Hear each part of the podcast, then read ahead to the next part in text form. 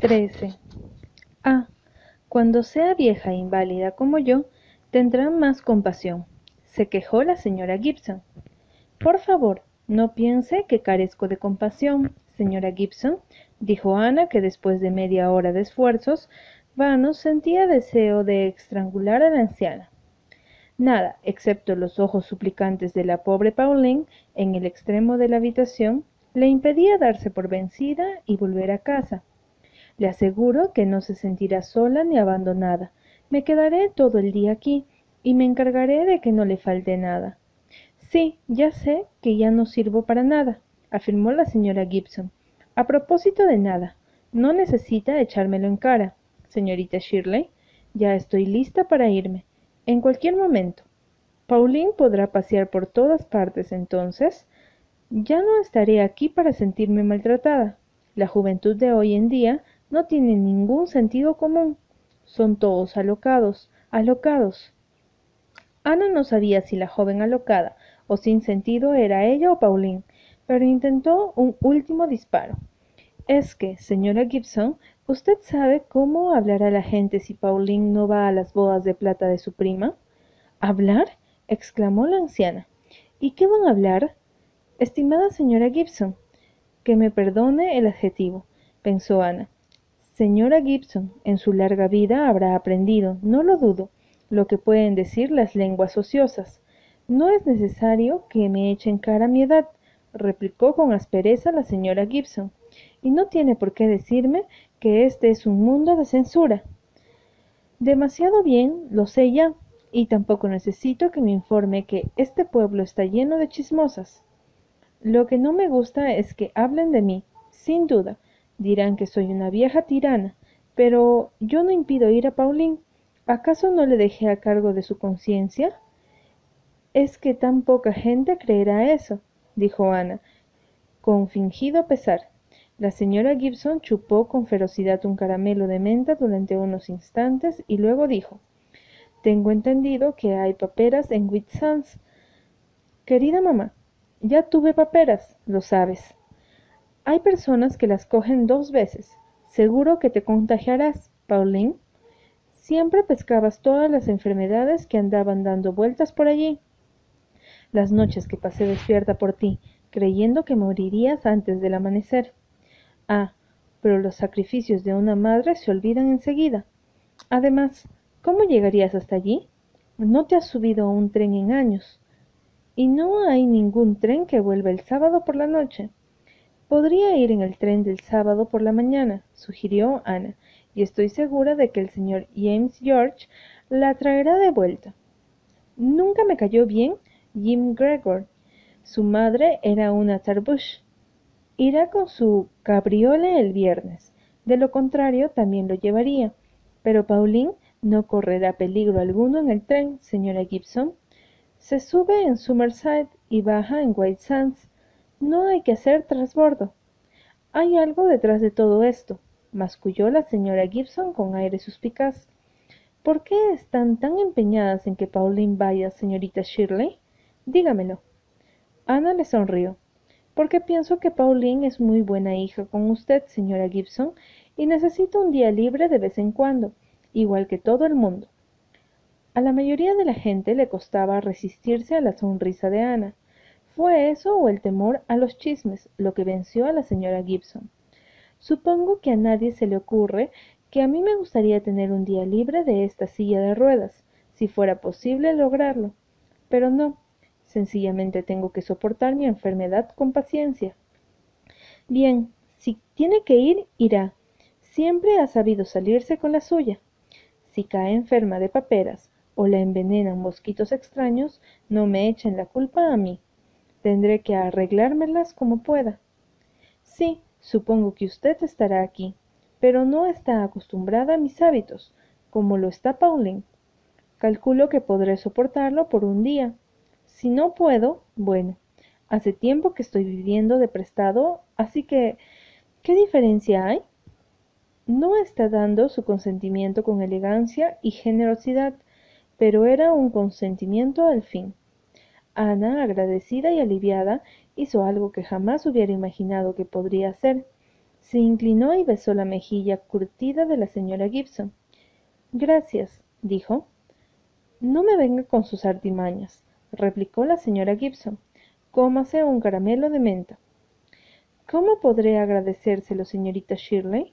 dijo Pauline mientras acompañaba a Ana unos metros por la calle, yendo a White Sands con el corazón ligero y disfrutando de cada minuto del día. Oh, sí lo haré. ¿No sabe lo que significa esto para mí, señorita Shirley? No es solamente a Luis a quien quiero ver. La vieja casa de los Luckley, qué linda con su casa, se vende y quería verla por última vez antes de que pasara a manos de desconocidos.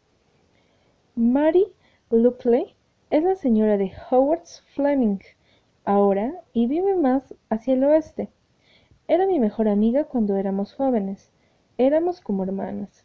Yo pasaba mucho tiempo en su casa y adoraba ese lugar. Muchas veces soñé que volvía. Mamá dice que ya soy demasiado grande para soñar. ¿Lo cree así, señorita Shirley? Nadie es demasiado grande para soñar, y los sueños nunca envejecen. Me alegra tanto oírla decir eso. Ay, señorita Shirley, pensar que volveré a ver el Golfo. Hace quince años que no lo veo. El puerto es hermoso, pero no es el Golfo. Me parece estar caminando sobre nubes, y todo se lo debo a usted. Mamá me dejó ir nada más que porque usted le gusta. Me ha hecho feliz. Usted siempre hace feliz a la gente. Cada vez que usted entra en una habitación, señorita Shirley, los que están allí se sienten más contentos.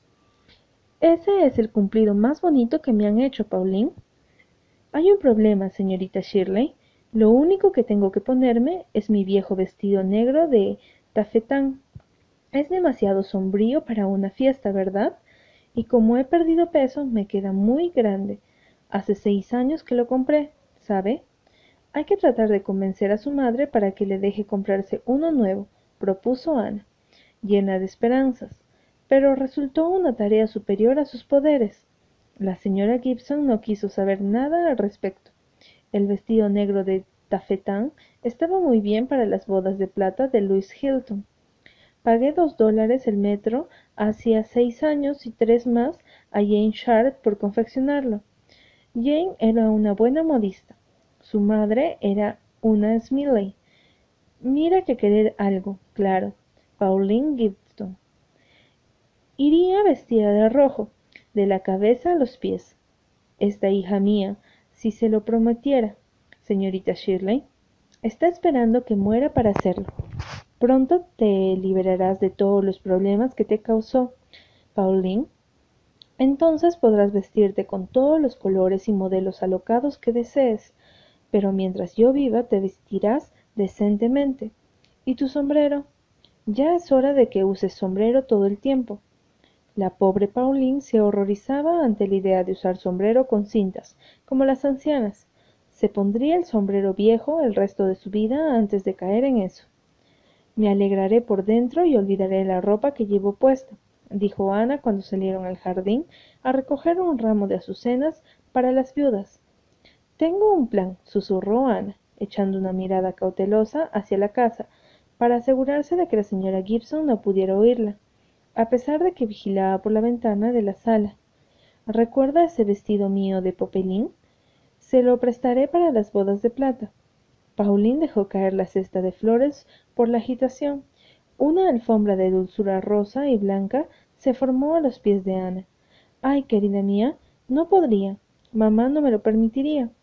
No se enterará. Escuche, el sábado por la mañana se lo pondrá debajo del vestido negro. Sé que le quedará bien. Es un poco largo, pero lo acortaré un poco. No tiene cuello y tiene mangas hasta el codo, de manera que nadie sospechará nada. En cuanto llegue a Gulgop, Quítese el vestido negro. Cuando termine el día podrá dejar el vestido gris en Gulgap y yo iré a buscarlo el fin de semana que viene, cuando vaya a casa. Pero no será demasiado juvenil para mí. En absoluto. El gris sienta bien a cualquier edad. ¿Cree que sería correcto engañar a mamá? vaciló Pauline. En este caso sí, declaró Ana descaradamente. ¿Sabe, Pauline? No sería correcto ir vestida de negro a unas bodas de plata podría traer mala suerte a la novia. Oh, no haría eso por nada del mundo. Y mamá no se enterará de nada. Espero que pueda pasar bien el sábado. Temo que no quiera comer nada mientras yo no estoy. La última vez no probó bocado, cuando fue al funeral de la prima Matilda. La señorita Prouty me contó que no quiso comer nada. La señorita Prouty se quedó con ella. Estaba tan indignada con la prima Matilda por haberse muerto, me refiero a mamá desde luego. Comerá, yo me encargaré de que así sea. Sé que sabe manejarla muy bien, admitió Pauline, y no olvidará darle la medicina a intervalos regulares. No, querida. Oh, quizá no deba ir después de todo. Has estado allí afuera lo suficiente para recoger cuarenta ramos, gritó la señora Gibson, fastidiada. No sé para qué quieres tus flores las viudas, si tienen todas las que puedan hacerle falta. Yo pasaría mucho tiempo sin flores, si esperara que Rebecca Dew me enviara algunas. Me muero por un trago de agua, pero claro, yo no soy importante para nadie. El viernes por la noche, Pauline telefoneó a Ana con una terrible agitación. Tenía dolor de garganta y creía la señora Shirley que pudiera tratarse de paperas. Ana fue hasta allí de inmediato para tranquilizarla y llevó consigo el vestido gris, envuelto en papel marrón. Lo ocultó en el arbusto de lilas y esa noche, tarde, Pauline, bañada con sudor frío, logró llevarlo arriba, el cuartito donde guardaba su ropa y se vestía, aunque nunca le permitían dormir allí. Pauline no estaba muy tranquila con respecto al vestido. Quizás el dolor de garganta fuera un castigo por el engaño, pero no podía ir a las bodas de plata de Luisa con ese espantoso vestido negro de tafetán. No, no podía. El sábado por la mañana, Ana llegó a casa de la señora Gibson muy temprano. Ana siempre estaba espléndida en las brillantes mañanas de verano. Parecía relucir y se movía por el aire dorado como una esbelta figura sobre unas vasijas griegas. La habitación más sombría brillaba cuando ella entraba. Camina, como si fuera dueña de la tierra, comentó la señora Gibson con sarcasmo. Y es así, respondió Ana alegremente. Ah, es usted muy joven pontificó la anciana. No cierro mi corazón a ninguna alegría, recitó Ana. ¿Lo dice la Biblia, señora Gibson? El hombre nace para los problemas del mismo modo en que las chispas se elevan en el aire. Eso también está en la Biblia, replicó la señora Gibson. El hecho de haber respondido con tanta rapidez a la señorita Shirley, licenciada en filosofía, lo puso de relativo buen humor. Nunca fui aduladora, señorita Shirley, pero el sombrero que lleva, con la flor azul, le queda muy bien. Su pelo no parece tan rojo, me da la impresión. ¿No admiras a una joven tan fresca como ella, Pauline? ¿No te gustaría ser una joven fresca, Pauline? Pauline estaba demasiado feliz y entusiasmada para desear ser otra persona en aquel momento. Ana subió al cuartito con ella para ayudarla a vestirse. Es hermoso pensar en todas las cosas que sucederán hoy, señorita Shirley. La garganta ya no me duele, y mamá está de muy buen humor. Quizás a usted no le parezca que es así, pero yo me doy cuenta por qué habla, aunque lo haga con sarcasmo. Si estuviera enfadada o cansada, refunfuñaría y se quedaría callada. He pelado las patatas y el filete está en el, refrigerador. El postre de mamá está abajo, en el sótano. Hay pollo enlatado para la cena y una torta en la despensa. Tengo tanto miedo de que mamá cambie de idea. No soportaría que eso sucediera. Ay, señorita Shirley, ¿le parece que debo ponerme el vestido gris de veras? Póngaselo ya, dijo Ana con su mejor voz de maestra. Pauline obedeció y se transformó. El vestido gris le sentaba a profesión. No tenía cuello y las mangas hasta el codo estaban adornadas con volantes de encaje. Una vez que Ana lo hubo peinado, Pauline casi no se reconoció. Me horroriza tener que taparlo con ese espantoso vestido negro, señorita Shirley. Pero era necesario hacerlo. El vestido de tafetán lo cubría ampliamente. Pauline se puso el viejo sombrero, que también sería descartado en cuanto llegara a casa de Luisa, y un par de zapatos nuevos. La señora Gibson le había permitido comprarse un par, aunque opinó que los tacones eran escandalosamente altos. Causaré sensación tomando el tren sola. Espero que la gente no piense que se trata de una muerte. No me gustaría que las bodas de plata de Luisa fueran relacionadas de ninguna forma con la idea de la muerte. Oh, señorita Shirley, perfume, flor de manzano, qué delicia. Apenas un toque siempre me pareció tan femenino. Mamá no me permite comprarlo. Ah, señorita Shirley, no olvidará darle de comer a mi perro, ¿verdad? Le dejé los huesos en la despensa, en un plato cubierto. Pauline bajó la voz a un susurro. Solo espero que no se porte mal dentro de la casa mientras usted esté aquí. Pauline tuvo que pasar la inspección de su madre antes de partir. La emoción por el paseo y la culpa por el vestido oculto hacían que sus mejillas tuvieran un tono rosado muy poco habitual. La señora Gibson la miró disconforme. Vaya, vaya. A Londres va a ver a la reina, ¿eh? Tienes demasiado color. La gente creerá que vas pintada. No te habrás pintado, ¿verdad? Oh, no, mamá, no, exclamó Pauline escandalizada. Compórtate como es debido, y al sentarte cruza los tobillos con decoro. No te sientes en las corrientes de aire ni hables demasiado. No, mamá, prometió Pauline con vehemencia, echando una mirada nerviosa al reloj. Le envío a Luisa una botella de mi vino de zarzaparrilla para que brinden. Nunca me ha gustado Luisa, pero su madre era una tavern. No olvides traerme la botella y no dejes que te regale un gatito. Luisa siempre regala gatitos a las personas. No, mamá. ¿Estás segura de que no dejaste el jabón en el agua? Sí, mamá, respondió Pauline, con otra mirada angustiada al reloj. ¿Tienes los cordones atados? Sí, mamá. Tienes un olor muy poco respetable.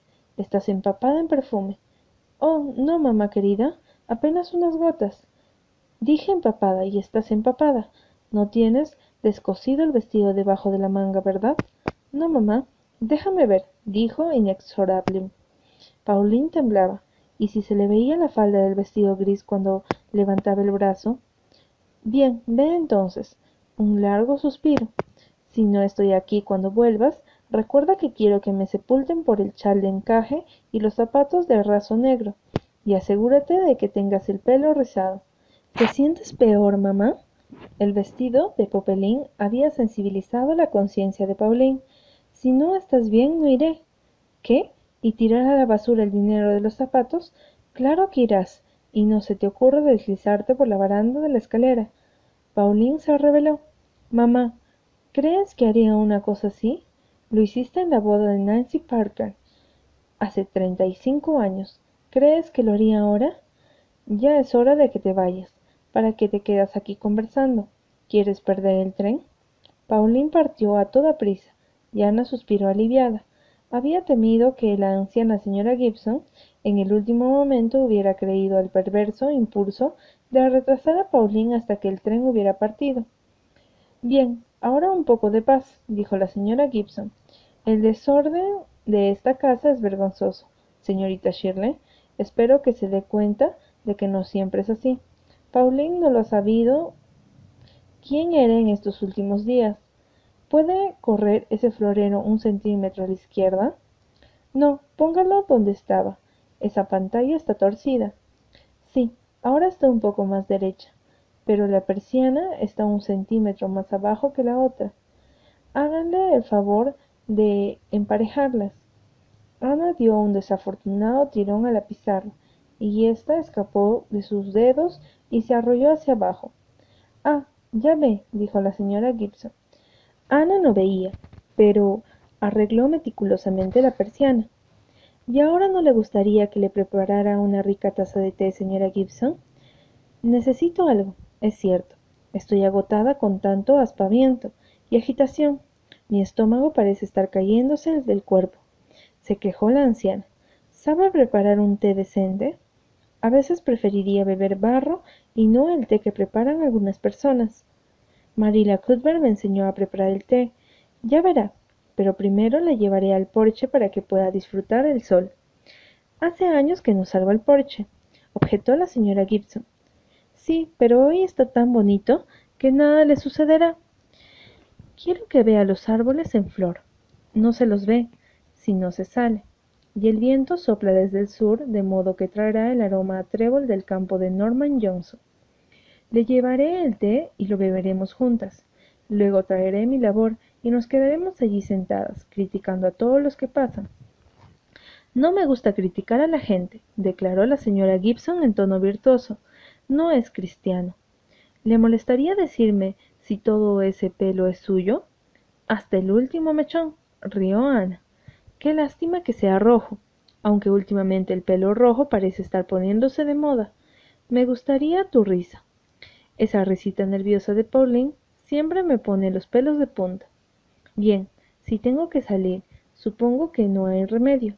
Es probable que me resfríe y me muera. Pero la responsabilidad es suya, señorita Shirley. Recuerde que tengo ochenta años, ni un día menos, aunque he oído que el viejo Davy Ackham anda diciendo por todo Summerside que solo tengo setenta y nueve. Su madre era una Watt. Los Watt siempre fueron envidiosos. Ana sacó la silla de ruedas con destreza y demostró que tenía habilidad para acomodar los almohadones. Enseguida llevó el té y la señora Gibson se dignó a probarlo. Sí, se deja beber, señorita Shirley. Ah, pobre de mí, durante un año tuve que vivir puramente de líquidos. Nunca creyeron que fuera a sobrevivir. Muchas veces pienso que hubiera sido mejor haberme muerto. ¿Esos son los árboles de los que habla? Sí, ¿no son preciosos? Tan blancos contra el cielo azul. No me parece poético. Fue el único comentario de la señora Gibson pero se ablandó bastante después de que dos tazas de té y la mañana fue pasando hasta que llegó el momento de pensar en el almuerzo. Iré a preparárselo y se lo traeré aquí, en una bandeja. No, señorita, nada de locuras ni de monerías. A la gente le parecería de lo más extraño vernos comer en público. No me niego que está bastante bien aquí, aunque el olor a trébol siempre me provoca malestar, y la mañana ha pasado más rápido que de costumbre, pero no voy a almorzar fuera, de ninguna manera. No soy una gitana. Acuérdese de lavarse bien las manos antes de preparar el almuerzo.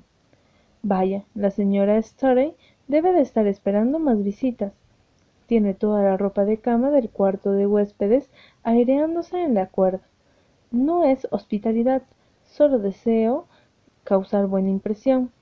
Su madre era una Karen, el almuerzo preparado por Ana complació hasta la señora Gibson.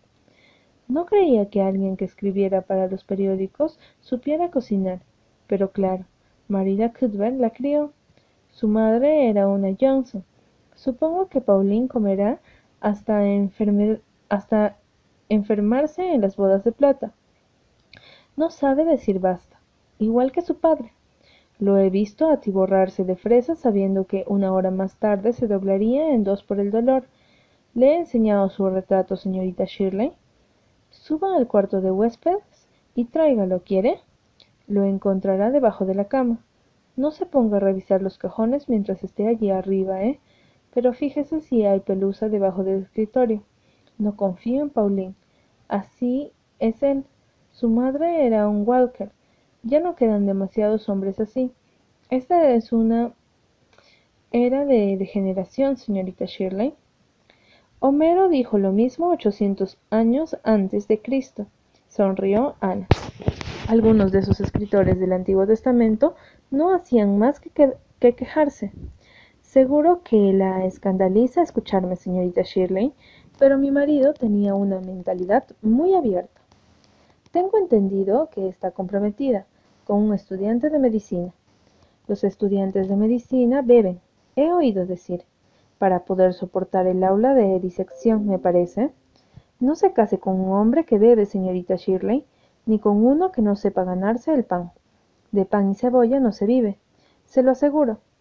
Lave bien el fregadero y enjuague las bayetas, por favor. No soporto las bayetas grasientas. Supongo que tendrá que darle de comer al perro.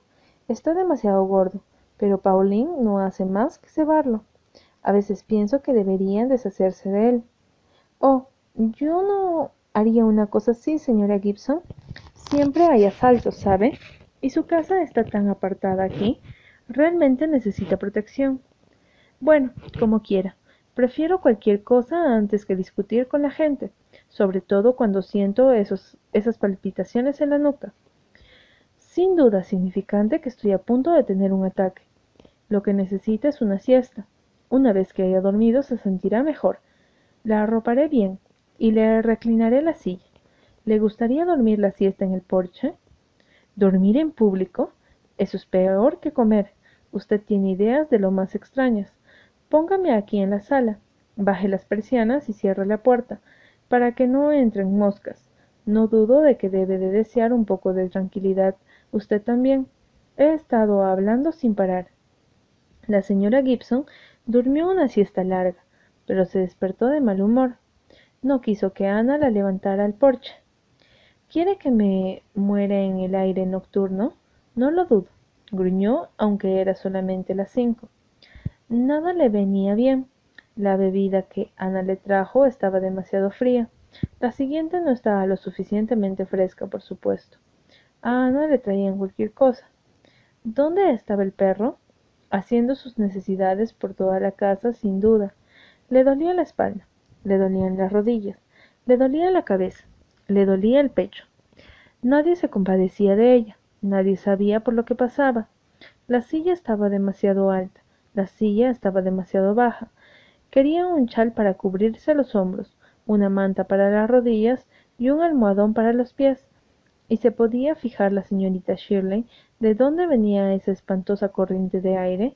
Le vendría bien una taza de té, pero no quería causarle molestias, y pronto estaría descansado en su tumba. Quizá la apreciaran cuando ya no estuviera. Sea corto o largo el día, llegará por fin el atardecer. Había momentos en que Ana creía que no llegaría nunca, pero llegó. Al caer el sol, la señora Gibson comenzó a preguntarse por qué no llegaba Pauline. Oscureció y ni rastro de Pauline. Salió la luna a iluminar la noche, y Pauline no aparecía. Lo sabía, masculló la señora Gibson. Es imposible que vuelva hasta que el señor George no decida marcharse, y por lo general es el último en hacerlo. La tranquilizó Ana. No quiero que la que la acueste, señora Gibson. Está cansada. Sé que una se pone nerviosa cuando tiene a una desconocida al lado, en lugar de la persona a la que está acostumbrada. Las arrugas alrededor de la boca de la señora Gibson se profundizaron en un gesto de obstinación. No voy a acostarme hasta que esta chica llegue a casa, pero si está tan ansiosa por irse, váyase. Puedo quedarme sola o morir sola. A las nueve de la noche la señora Gibson llegó a la conclusión de que Jim Gregor no volvería hasta el lunes. Nunca se pudo contar con que Jim Gregor no cambiaría de idea en veinticuatro horas. Además, le parece mal viajar en domingo, aunque se trate de volver a su casa. Está en la junta de su escuela, ¿no es así? ¿Qué piensa de él y de sus opiniones sobre la educación? Ana decidió a la picardía. Después de todo, ese día había soportado mucho gracias a la señora Gibson. Pienso que es un anacronismo psicológico, declaró muy serio. La señora Gibson no parpadeó. Estoy de acuerdo con usted, dijo, pero después de eso fingió quedarse dormida.